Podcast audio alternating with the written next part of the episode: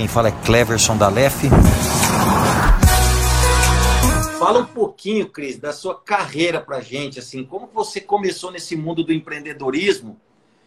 É, eu, sei, eu, sei que, eu sei que pela sua pele, pela sua beleza, vamos pensar que você está com uns 20 aninhos, viu, Cris?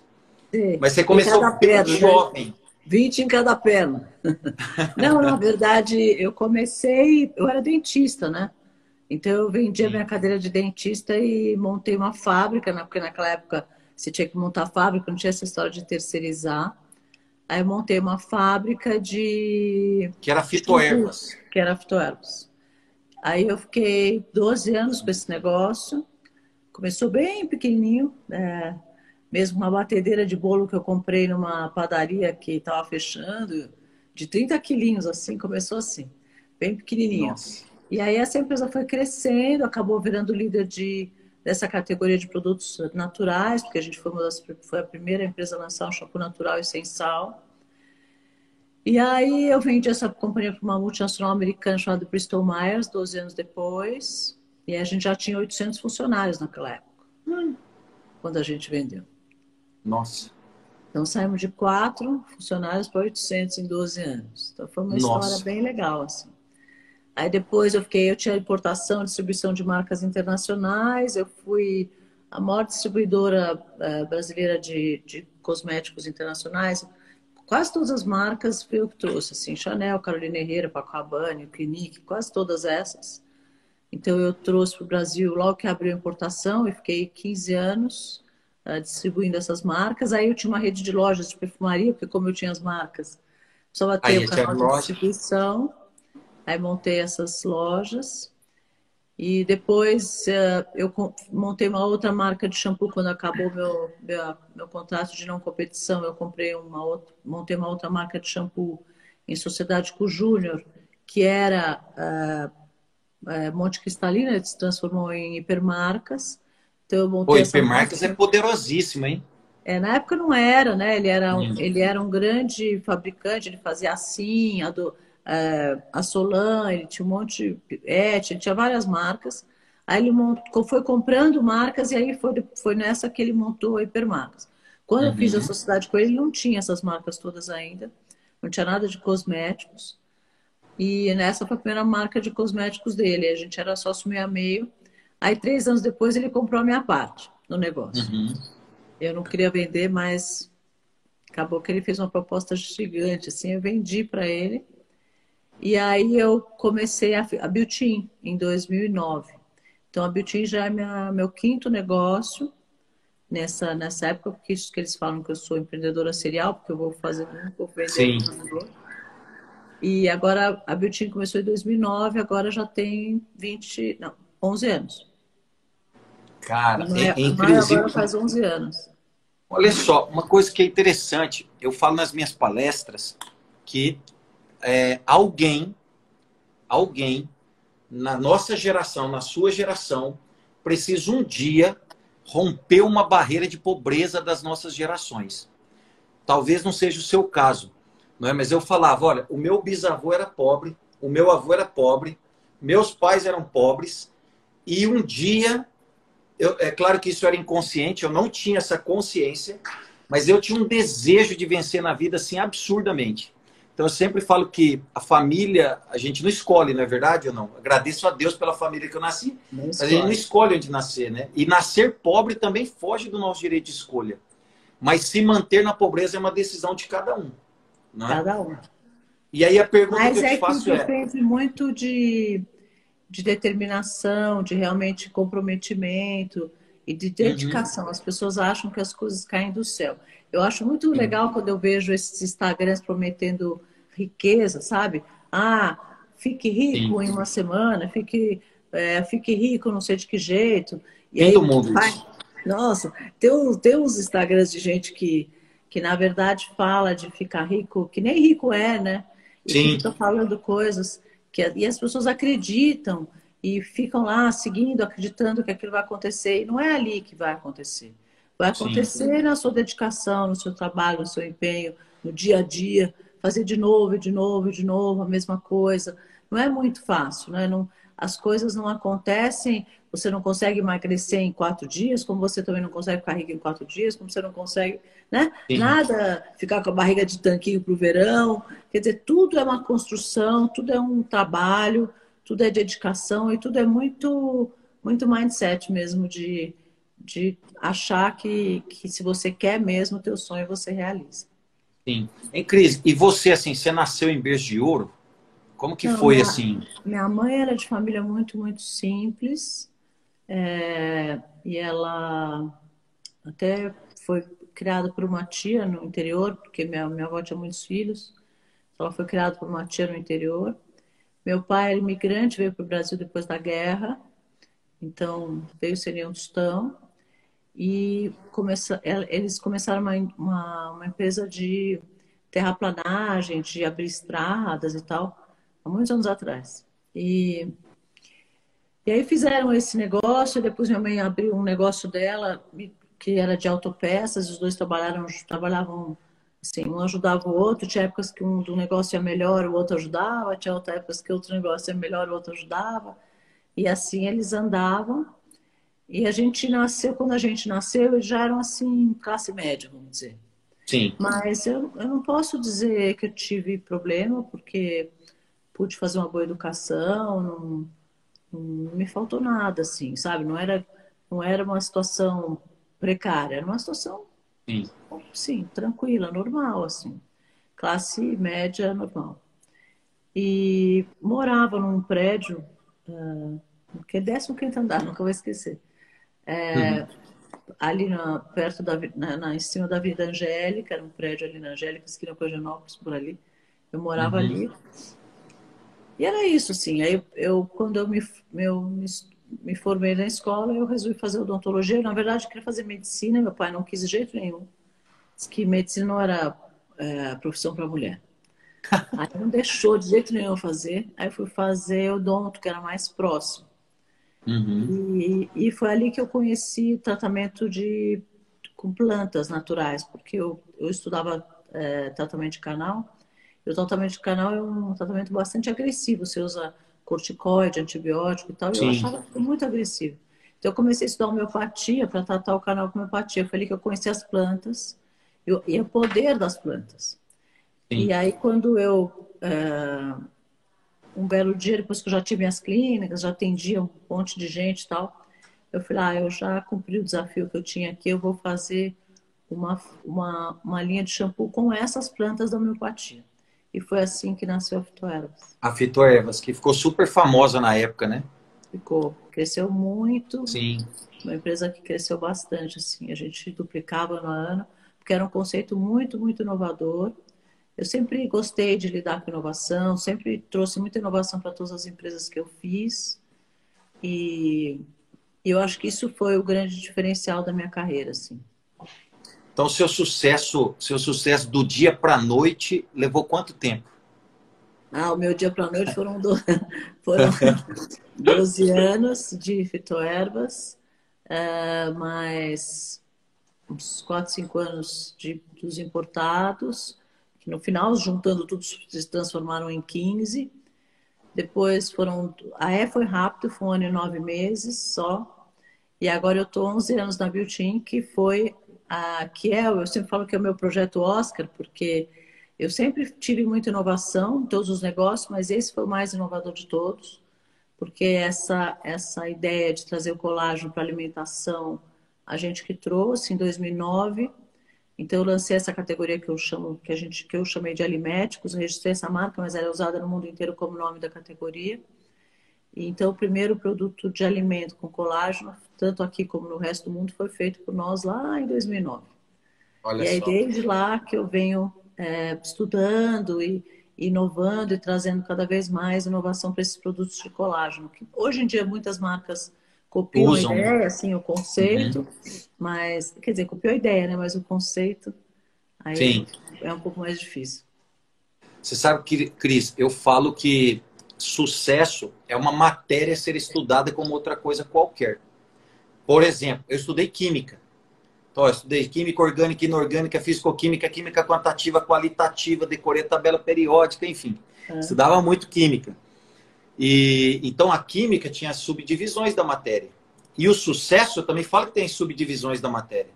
Atitude, liderança, comprometimento, resiliência, paciência, disciplina. paixão, crença, disciplina. disciplina.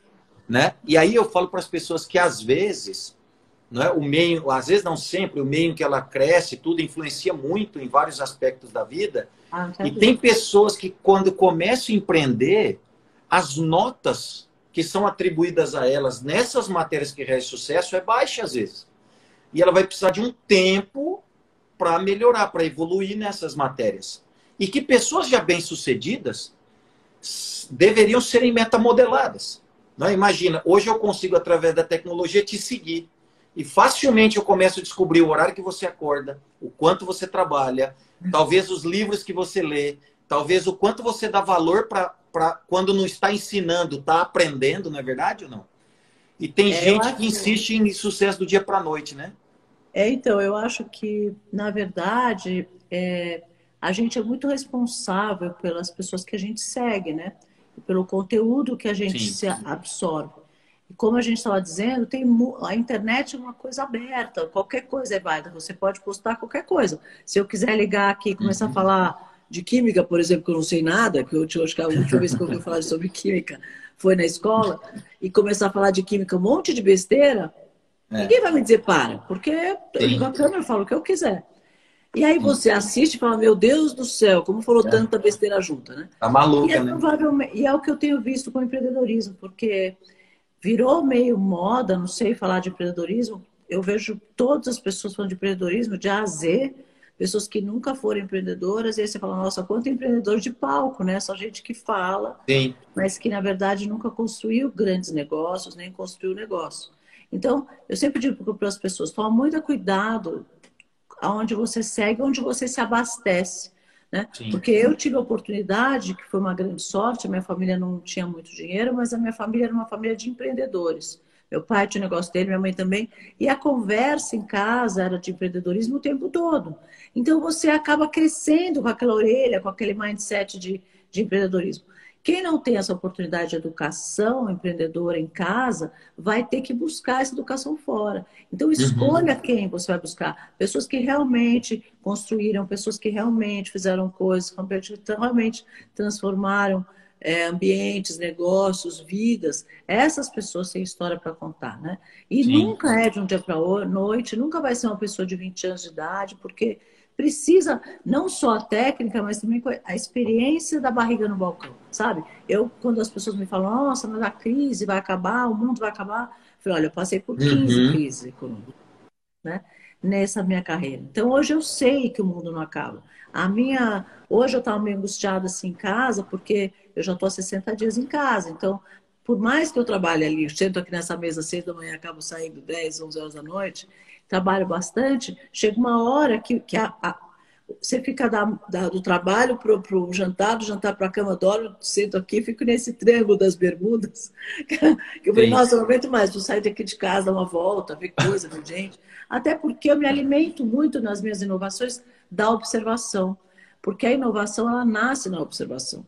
Você começa a observar Sim. como as pessoas se comportam, o que, que elas precisam, que, que, quais são as novas dores, quais são as mudanças de comportamento, que a vida é muito dinâmica, cada vez ela está mais rápida, né? Sim. Então eu, eu, sinto falta de estar na rua, de observar as pessoas. E nesse momento de tantas transformações, porque está todo mundo em transformação, os negócios, as, uhum. as ideias, os conceitos, está tudo transformando.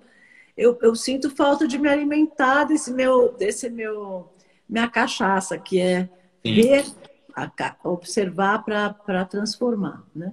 Para sentir as necessidades para conseguir trazer algum tipo de solução para cada uma delas.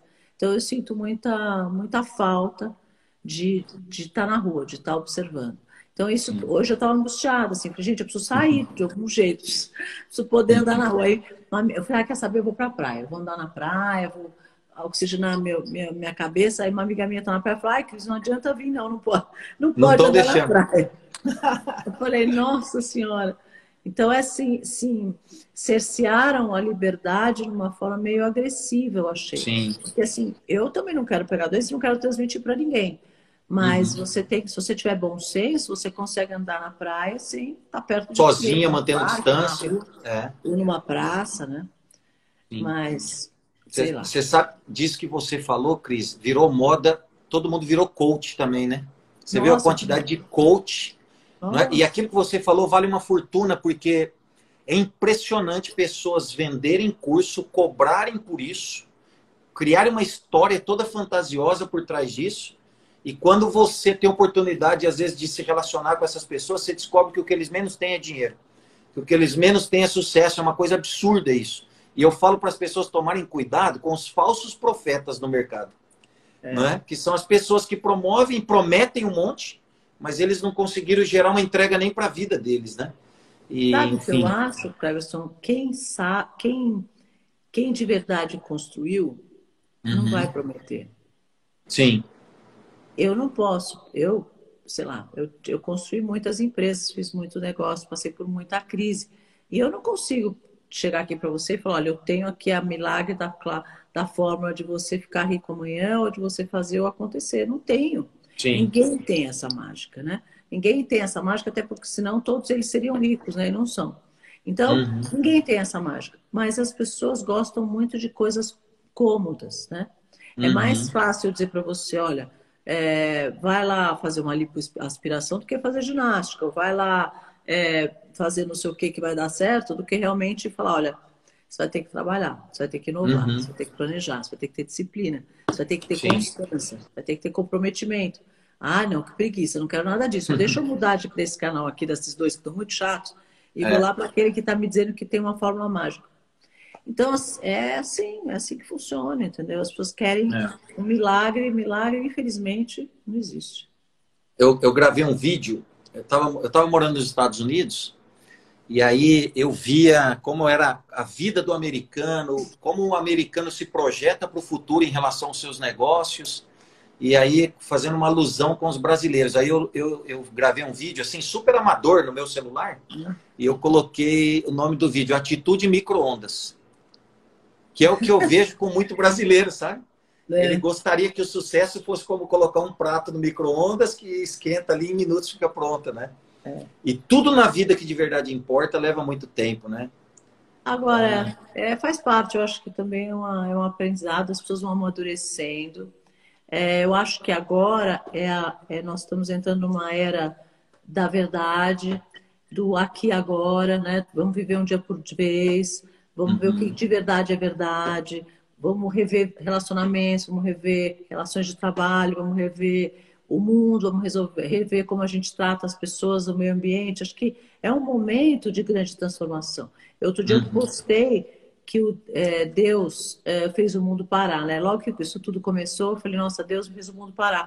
E é uma super oportunidade. Então, ao mesmo tempo Sim. que tem um monte de gente reclamando de tudo isso, eu falo, olha, é uma oportunidade que nós estamos tendo de parar para reavaliar muitas coisas, muitos comportamentos, muitas, muitos valores, é, muitas formas de, de você, do que de você se comportar no seu dia a dia, do que, que você vai despender mais, mais tempo, porque na verdade, onde está a, a, sua energia, né, onde está a sua vontade, é onde você despende mais o seu tempo. Uhum. Então é uhum. ali que está a tua energia, é ali que está o teu coração. Porque você só despende tempo em coisa que você de verdade acredita e gosta. Então, Sim. por que, que eu estou despendendo tanto tempo nisso ou naquilo? Você tem uma oportunidade de pensar. E eu tenho certeza que a gente, nós, né, vamos sair melhores dessa, dessa oportunidade. E talvez é, os negócios também. Porque os negócios, as pessoas vão repensar que negócio elas precisam, quanto elas precisam, o quanto aquilo realmente é necessário. Eu tenho visto alguns negócios fecharem que já deviam ter sido fechados há muito tempo. Na verdade, Sim. O coronavírus foi uma grande desculpa, mas tudo aquilo já deveria ter sido fechado há muito tempo. É, tá um já está ficando obsoleto no mercado já, né? É. é. Então, é, é, é, é, eu acho que foi uma forçosamente uma transformação e um grande ensinamento para todo mundo, né? Sim. Ô, Cris, olha só, nós trabalhamos no mercado de vendas diretas. Eu já trabalho há quase duas décadas com esse mercado e eu, eu, eu, primeiro eu vejo uma resistência muito grande em relação a esse mercado, porque o brasileiro, apesar do país Brasil ser um país de empreendedores, o brasileiro se torna empreendedor quando ele não tem, ele não tem uma opção mais de uma carteira de emprego, sabe? na, na situação mais adversa da vida dele ali, se não tiver jeito nenhum, ele fala, vou acabar tendo que empreender, né? Então ele aprende a empreender na dor, né? E aí é, eu falo para as pessoas, as pessoas falam, não, mas eu não gosto de venda. Eu falo, mas você gosta da ideia de ter sucesso na vida? A pessoa fala, não, sucesso eu quero ter, mas eu odeio venda. Eu falo, ó, deixa eu te explicar. Advogado bem-sucedido são os advogados que são bem bons vendedores. Uma dentista bem-sucedida, ela vende sua verdade, sua credibilidade, seus ensinamentos, seu, seu, seu conhecimento, e ela tem mais sucesso do que uma dentista que é má vendedora. Fala um pouquinho para mim disso. O que, que você, qual é a sua visão em relação a vendas? Bom, eu falo que tudo começa em vendas, né?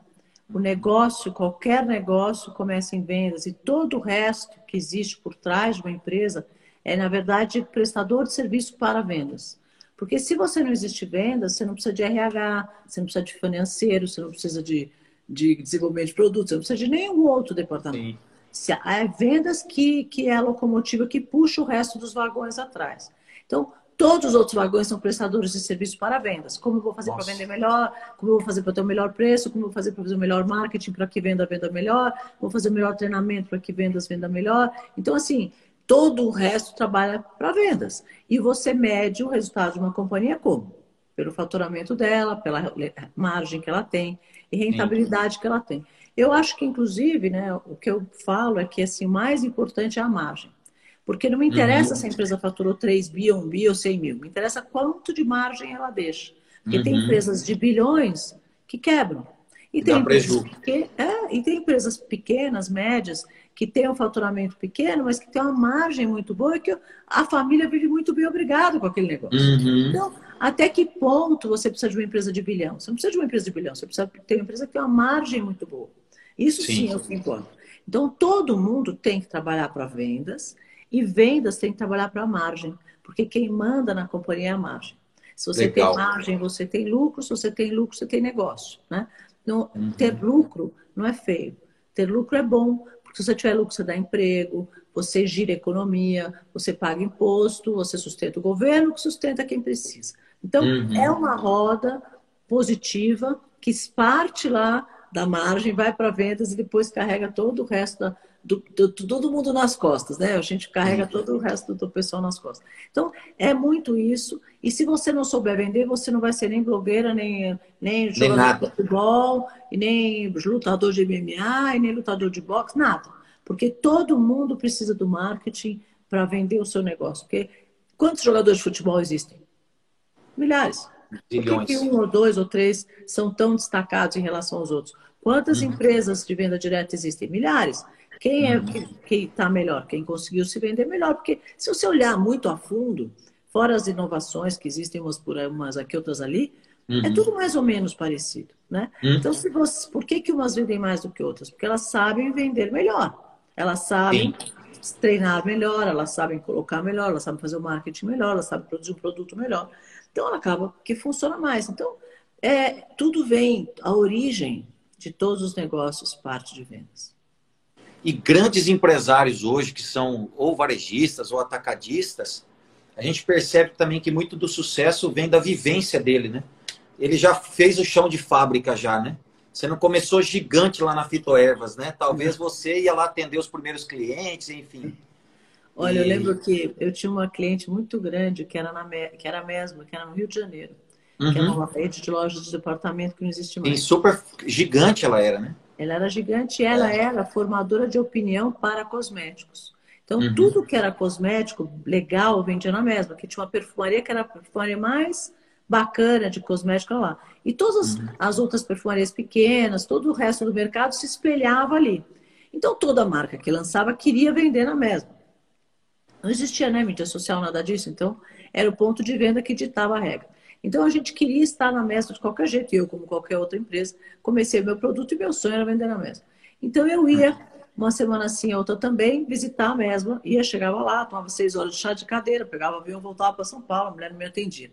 E assim eu fiz, milhares Nossa. de vezes, até que um dia essa mulher finalmente me atendeu.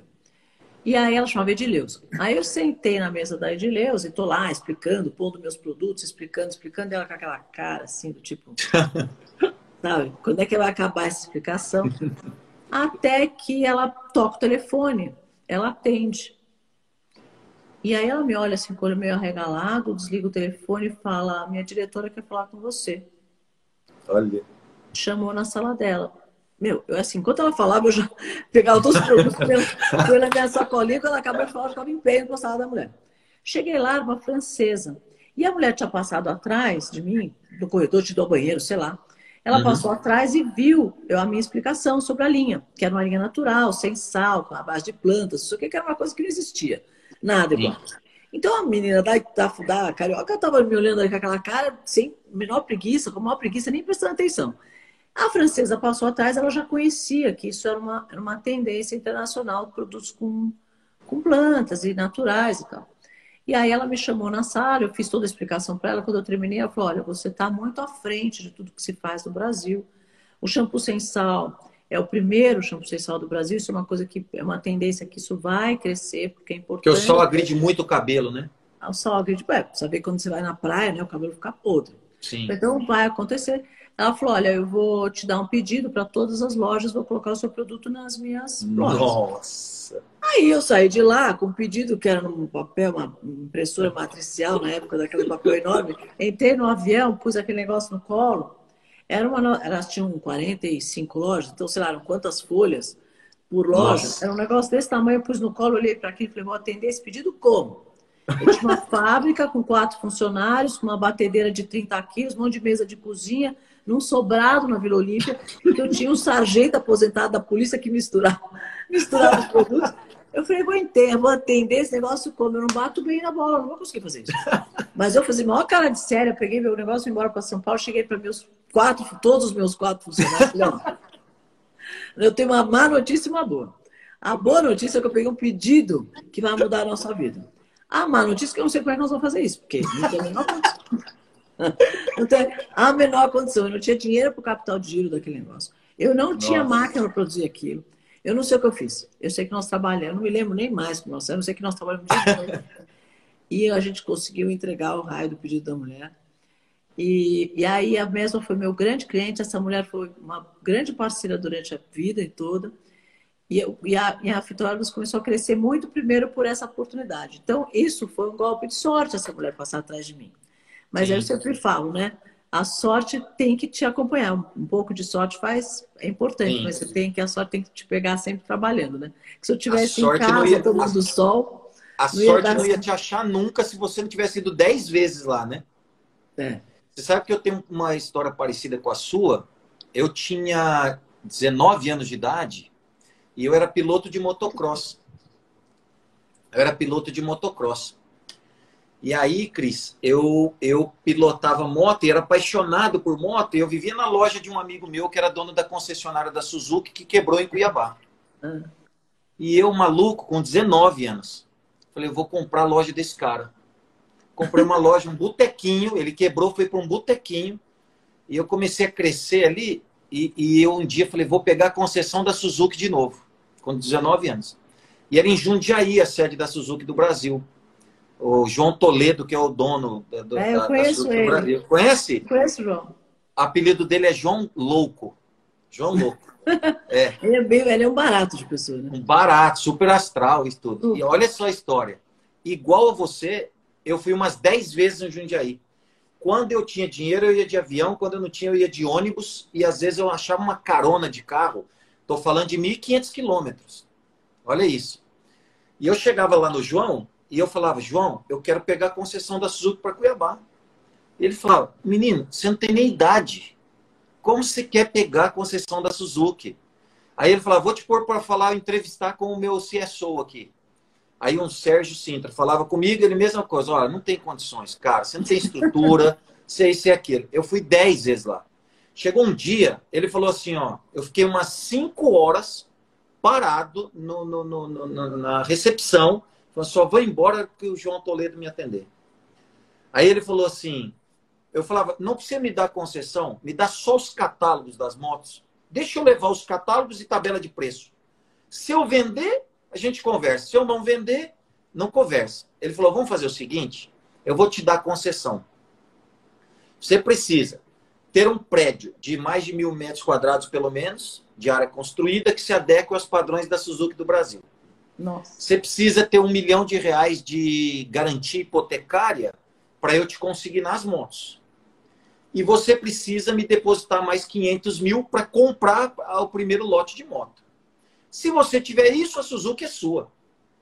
falei, é, então pronto, então é minha. Aí ele falou, mas você tem isso? Eu falei, claro que eu tenho, você nunca me perguntou. Eu tenho prédio, eu tenho a garantia hipotecária, eu tenho dinheiro. Quero a sua concessão, cara. Ele falou, então leva todos os documentos, me deu todos os documentos que precisava para abrir essa, essa concessionária. Voltei para Cuiabá, reuni minha família, minha esposa e falei, vocês não vão acreditar. Nós somos donos da Suzuki em Cuiabá. Conseguiu? Consegui. Só falta o prédio, milhão de garantia hipotecária. Um milhão e tá meio. Milhão e meio. Não, um milhão de garantia hipotecária e mais meio milhão em dinheiro. Meu pai está aqui na live, Cris. O meu pai, eu peguei tudo que ele tinha na vida e botei de garantia hipotecária. Tipo, de 50 anos de trabalho, 40, sei lá, tudo. Uma chácara, prédio, tudo que ele tinha. Convenci meu pai de dar garantia hipotecária. Achei um prédio que era antiga concessionária da Suzuki e que estava vazio. Achei os donos, convenci os donos de me alugar por um preço super barato, seis meses de carência. Fui no meu gerente do banco, peguei oito talão de cheque. Você acredita num negócio desse? Na época, hoje a gente nem vê cheque mais, né? Mas na época eu peguei oito talão de cheque. E eu saí, Cris, igual um maluco reformando esse prédio. Eu não tinha os 500 mil também. Resumo da ópera, para eu voltar em você. Eu me endividei todo. Eu reformei tudo aquilo. E o final, eu falei, ah, não pode. Eu estar tá fazendo uma loucura desse tamanho e fechar isso aqui sem ser chave de ouro. Aí eu peguei um canal de televisão aqui que chama Programa VIP, que entrevista os famosos aqui, no local. Virei amigo do dono e convenci ele de fazer a inauguração ao vivo, convidar toda a sua rede de seus espectadores e que eu não ia pagar. Mas que eu jurava que assim que eu ganhasse o primeiro dinheiro, eu pagaria ele. E ele me viu com 19 anos e falou assim: Cara, eu não sei por que, que eu vou fazer isso, mas eu gostei de você eu vou te ajudar, eu vou te ajudar. E eu vendi 70 motos de alta cilindrada no dia da inauguração. E foi assim uma das concessionárias que mais vendeu no Brasil. Foi uma loucura. Mas eu era um ótimo área comercial e um péssimo gestor. E depois de muita cabeçada e de muitos anos eu quebrei. E aí que eu entrei para essa indústria do multinível, enfim. Mas é uma loucura essa história. Eu não tinha nada, mas eu já estava cansado desse cara me falar não. Eu achava que eu ia lá e ele ia me ajudar. Pensei, ele vai montar a loja para mim, ele vai me dar as motos, ele vai fazer tudo, eu vou vender. E, e enfim, foi essa história. Loucura isso, viu? É, eu, aconteceu uma história parecida comigo com a Clarence. Logo que o Collor falou que abria importação, eu falei, uhum. ah, eu quero uma linha de cosméticos que que seja para a pele o que eu faço para os cabelos, uma linha de cosméticos com plantas naturais. E essa marca francesa era a melhor marca de plantas do mundo. Deve ser até hoje. E aí lá ia eu para a França, a mesma coisa. Uma vez, a duas, três, e o cara me olhava, entendia. Não entendi. E quando o cara atendia, eu sabia falar inglês, porque eu estudava muito inglês, então você vai falar bem, sempre soube. E sabia falar inglês e italiano, porque meu pai é italiano mas não sabia falar francês. E o cara, toda vez que eu chegava lá, falava francês comigo. E eu não entendi, era uma... então eu comecei a estudar francês para conseguir falar com a senhora. Nossa! Aí eu estudava francês, aí, aí eu pegava o avião para a França. E fui, fui, fui, até que chegou uma hora, esse sujeito falou, ah, tá bom, vamos fazer um plano. Aí eu fiz um plano e levei para ele o plano. O plano era assim, era o coeficiente entre o preço FOB, né? É, o preço que ele me vendia o mercadoria sem frete, com, é, uhum. sem frete com, a, com o preço de venda para o consumidor era 13,8%. Porque o IPI naquela época era 77%. E o imposto de importação era 85%. Então era assim. Absurdo. Então eu comprava lá um batom por um real, tinha que vender por 13,80. Então o que a gente comprava lá por 30 dólares, ia vender por 200 dólares um batom. Então, a primeira, a estrutura de preço era um absurdo. Segundo, não existia nada de cosmético. No Brasil não existia perfumaria. Porque como não existia uhum. cosmético importado, também não tinha perfumaria. Estava abrindo o mercado para importação. Então eu cheguei lá com o mapa do Brasil, do tamanho que é, com três pontos de venda. E Nossa. esse preço maluco. Ele olhou para mim. Você está brincando que eu vou abrir? Você, você vai levar produto para lá de que jeito? Na tua mala, né? Porque para três pontos de venda, você não precisa nem importar. Bom, sei que tanto que eu fiz, enchi tanto saco desse cara, que um belo, belo dia ele falou: tá bom, vamos abrir finalmente, só que vem para cá assinar o contrato e eu vou, vou te dar a distribuição para o Brasil. Bom, fui hum. todo feliz da vida. Peguei um trânsito na hora que eu estava chegando no escritório dele, eu tinha chegado do voo de manhã. Peguei um trânsito, desci do carro, fui a pé para não chegar atrasada. Andei com aquele salto alto desse tamanho, que eu estava todo arrumado para ver o cara. Cheguei finalmente, falei, bom, agora hoje é meu dia, né? Vou sair daqui, vou tomar um porre para comemorar, porque era uma coisa que eu estava tentando há muito tempo. Uhum. Aí esse cara olha para mim e fala, ah, preciso te falar uma coisa para você, vamos conversar. Falei, ai meu Deus. Aí ele falou, olha, o negócio é o seguinte, eu estou em cento e sei lá, 70 países. Em nenhum país eu tenho uma distribuidora mulher. E eu estou um pouco preocupado com a situação e tal. E, e, eu conheci um cara no Rio de Janeiro, porque ele tinha vindo para cá me conhecer, esse sujeito. Uhum. Aí ele ficou aqui em São Paulo, mostrei a minha fábrica para ele, imagino que era na época e tal. Aí ele conheceu tudo e tal. Depois ele foi para o Rio de Janeiro com, sei lá, quem chamou ele lá, apresentou um sujeito para ele no Rio, que era um lobista, porque naquela época era muito comum. Sim. E ele, ele era um lobista bastante conhecido, conhecia todos os políticos, etc. E o cara convenceu o Cristiano Coutin que para você fazer negócio no Brasil, você tinha que conhecer os políticos. Se você não conhecer os políticos, o seu negócio não ia para frente. Então uhum. ele falou para ele: olha, essa menina, só lá em São Paulo, sozinha, sem conhecer ninguém, por melhor que ela seja, ela não vai conseguir conhecer. Então eu acho melhor fazer o seguinte: deixa a distribuição para mim, e aí ele veio comigo com essa ideia. Falou: olha, Cris, vamos fazer uma coisa. Eu vou dar a distribuição para ele, só que ele não entende nada do mercado de cosméticos nem distribuição, não conhece os clientes, não conhece nada. Então, você faz o trabalho, fica embaixo dele, faz todo o trabalho, só que o distribuidor vai ser ele. E foi depois tem outra, né? Eu nunca tive uma mulher como distribuidora, você não vai ser a primeira e tal. Aí eu olhei bem para a cara dele eu estava com tanta raiva, mas tanta raiva, tanta raiva. Eu fiquei lembrando todas as viagens que eu tinha feito, porque uma viagem para a França era caro, né? Eu não Sim. tinha nem dinheiro, uma empresa pequena, indo viajar para lá, falar com esse sujeito uma, duas, três. Toda vez que ele ficou comigo em francês, o tempo que eu ficava estudando francês, falar com esse homem, decorando todos os verbos, as palavras que eu tinha que falar, vocabulário de cosmético inteiro, eu comecei, minhas lágrimas corriam de raiva, não era de, de raiva mesmo, se eu pudesse dar um murro Eu falei para ele, olha, vamos fazer uma coisa? Está aqui meu plano. Eu já tinha feito plano de três anos, tudo feitinho, então tá aqui os planos, tá tudo que tem que fazer. Você dá para esse cara e manda ele fazer, porque eu não quero mais. Nossa. Virei as costas e fui embora, mas eu, chorava, eu chorava de ódio. Eu estava lá na porta, ele foi lá me buscar. Falei, não, calma. Calma, calma, volta aqui, vamos conversar, eu vou te dar a distribuição, calma. Bom, resumindo, esse cara me deu a distribuição, foi a minha primeira marca internacional. Depois dela, eu tive 28 marcas, ele me apresentou muitas delas, a Chanel, o grupo Put, que tem muitas marcas, o grupo Yves Saint Laurent, uhum. apresentou muitos grupos de marcas famosas, e aí quando você tem uma, você pega a outra, porque a outra você tem a outra, você pega a outra. Porque uhum. né, eu tinha expertise, minhas marcas cresceram muito. Então ele, ele acabou me ajudando, porque me apresentou um monte de gente. Até hoje é um grande amigo meu. Tem, uhum. uma, tem uma, um vídeo que é uma, uma minissérie que fizeram sobre a minha carreira num programa que chama meusucesso.com. Ah, são, sim. Então são Eu seis assisti. episódios, é, são seis episódios sobre a, sobre a minha trajetória. E nesse, uhum. num dos episódios, ele faz. Ele um fala disso tal. Ele, ele faz um depoimento e conta um pouco dessa história, porque uhum. é muito engraçado. Então, assim, depois que você viu a obra feita, né? Que eu tô lá com a distribuição, com um monte de marcas e tal, é legal. Mas... Outra história, né? Mas quando você sabe o que passou por trás de toda, toda a história, tudo tem. E assim, é barriga no balcão mesmo, é trabalhar todo dia, enfrentar as crises. Agora, eu acredito que, você estava falando que as pessoas querem ser empreendedores e, e, e às vezes tem, tem medo e só fazem isso quando não tem outra oportunidade.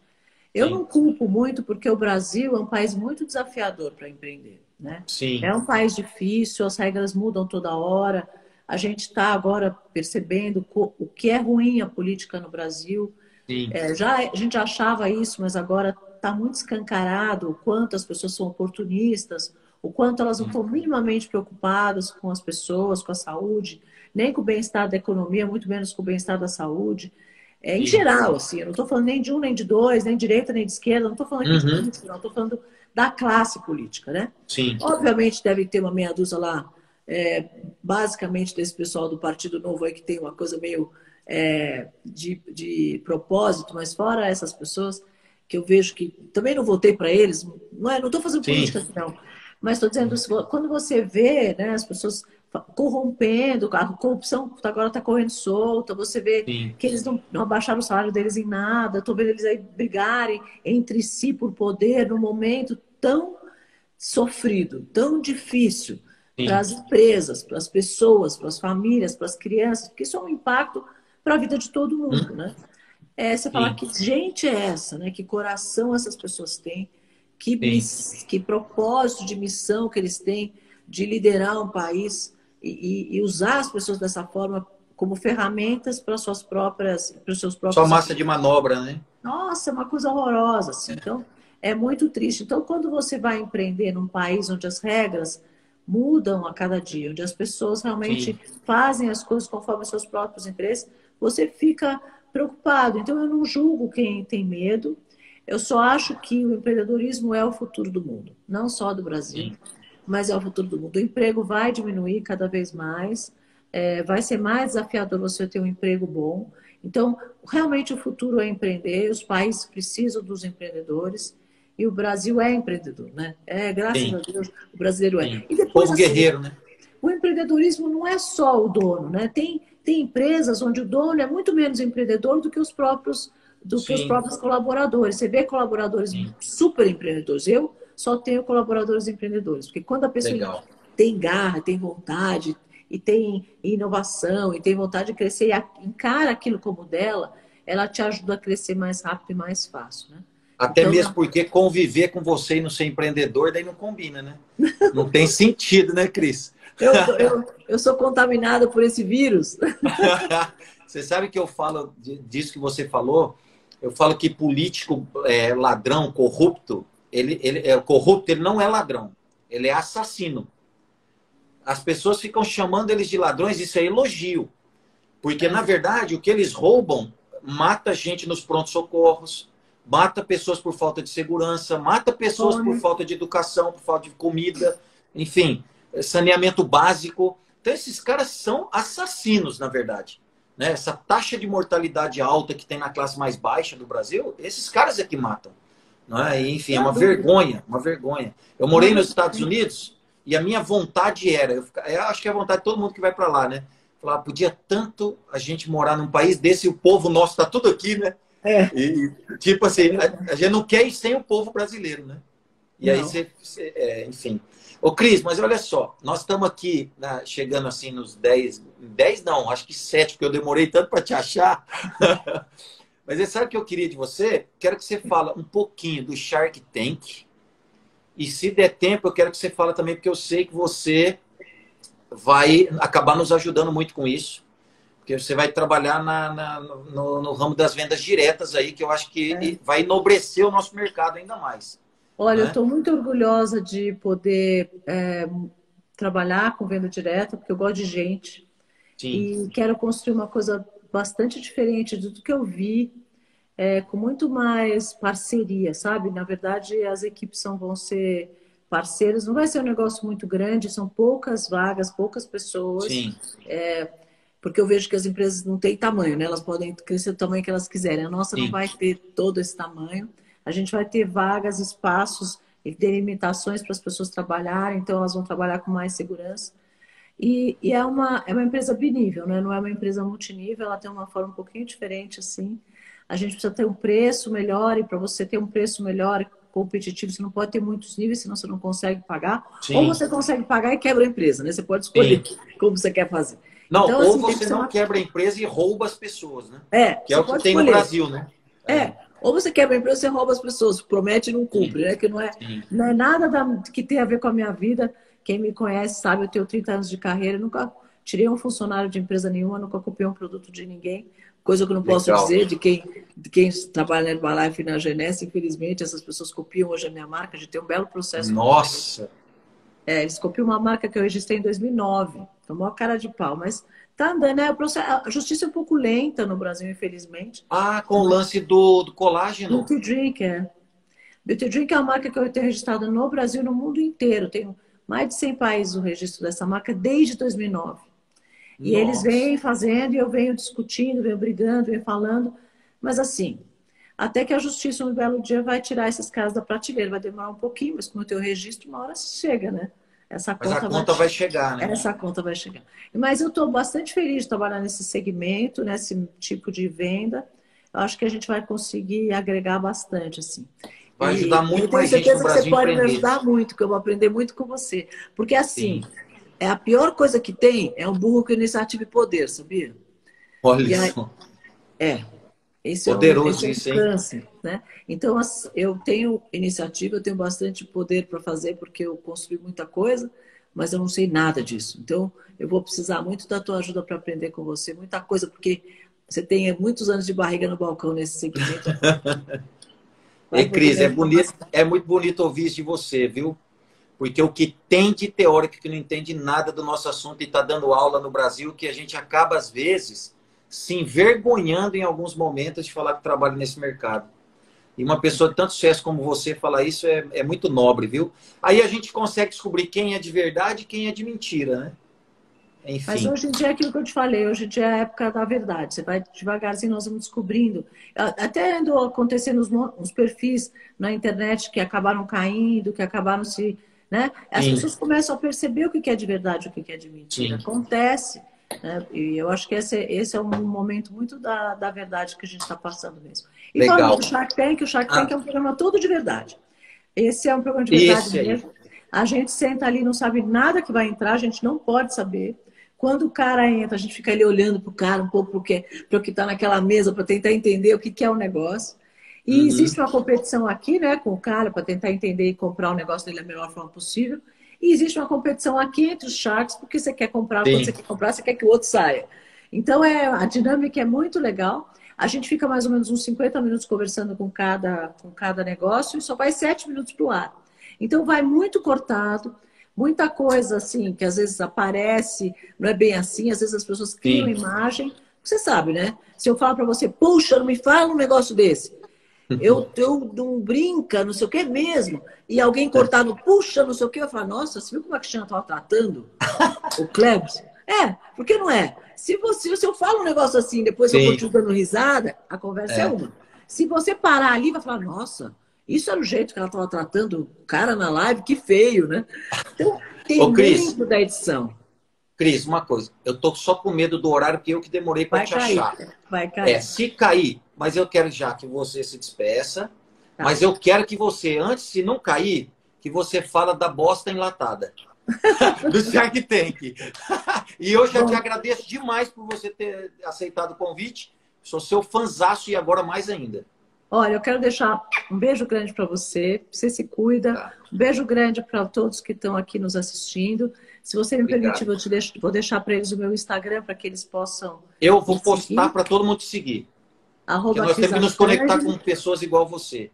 É arroba Cris Arcanjo é o meu Instagram e é tudo meu, LinkedIn, Twitter, é tudo arroba ah. Cris Arcanjo, então é fácil me achar. Eu mesma respondo todos os meus directs, então qualquer pessoa que precisar falar comigo, me encontra por lá. Eu tenho feito Legal. um projeto que chama hashtag Juntos na Retomada, obviamente gratuito, tudo que eu faço é gratuito mesmo é para ajudar as pessoas nessa retomada, para mudar o mindset, para se motivar, para se comprometer, para achar um caminho.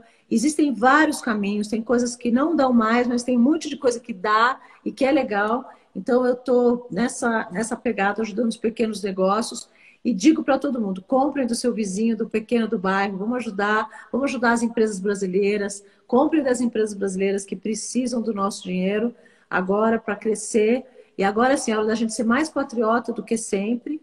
Você vê que os, muitos sim. países estão fechando as suas fronteiras e comprando dos seus próprios países. É hora da gente comprar de tudo que é nosso, de empresas nossas, de coisas nossas. Ajudar os pequenininhos, porque os grandes acabam que se viram.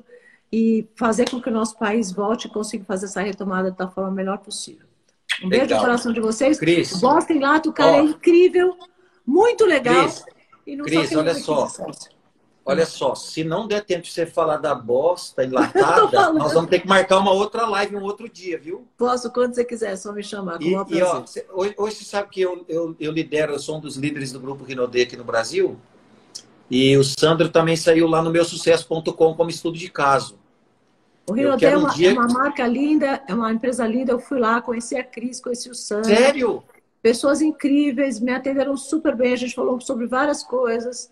Eles merecem São pessoas maravilhosas. Parabéns. Sim, maravilhosa. E mandou um beijão para você, ficou super feliz que você estaria na live comigo, viu? É, fala, manda um beijo para eles. A Cris, eu tá no grupo comigo do Brasil que dá certo. É uma mulher Sim. incrível, lutadora também. O projeto Pérolas é um projeto lindo. Eu faço muito trabalho Sim. com as mulheres empreendedoras e esse trabalho Pérolas é lindo. Então, assim, Legal. parabéns. Gente que merece onde está assim. Parabéns, viu? Obrigado, Cris. E da bosta enlatada que foi no Shark Tank, ninguém queria e você fez proposta. Eu Me fiz, porque, isso, meu, você quer coisa melhor com o negócio dele. Tá vendo? Você nunca mais esqueceu. Isso daí foi não na primeira temporada, nós já estamos indo para a quinta. Uhum. Você não esqueceu. Olha como não a marca do cara na boa. Não tem como esquecer. Tá vendo? O cara quebrou, gente. O cara quebrou todas as empresas que ele trabalhou. Aí eu ele foi no Shark Tank vender bosta enlatada. A Cris fez proposta para ele. Fala aí. Eu fiz. A... O Bosta em Lata era uma marca incrível de, uma, de um adubo para plantas, para você ter em casa uma latinha bonitinha. A mulher dele estava lá fantasiada de vaquinha no pitch. Foi muito legal. Eu falei, eu vou fazer uma pilha disso aqui, era a época do perto do Natal. Eu vou fazer uma pilha disso aqui em loja de material de construção. Vai, todo mundo vai comprar para fazer amigo secreto. O seu amigo secreto é o Bosta em Lata, você não vai acertar nunca. Mas é engraçado, eu se eu fosse ele, eu tinha aceitado qualquer proposta sua. Porque tudo ele, ele dava errado, meu. Mas ele, e ainda... olha, ele não quis, eu não sei nem porquê, porque ele estava lá já, também até hoje eu não entendi. Mas, assim, foi muito legal, me diverti horrores. E olha, o programa é bem divertido. Quando é tiver legal. a gravação, era para ser agora em maio, foi adiado por causa dessa situação. Uhum. Quando tiver a gravação, vou te convidar lá para assistir um dia ao vivo. Vou sempre, vai ser um prazer, eu sou fã. Vai, vai gostar, é divertido.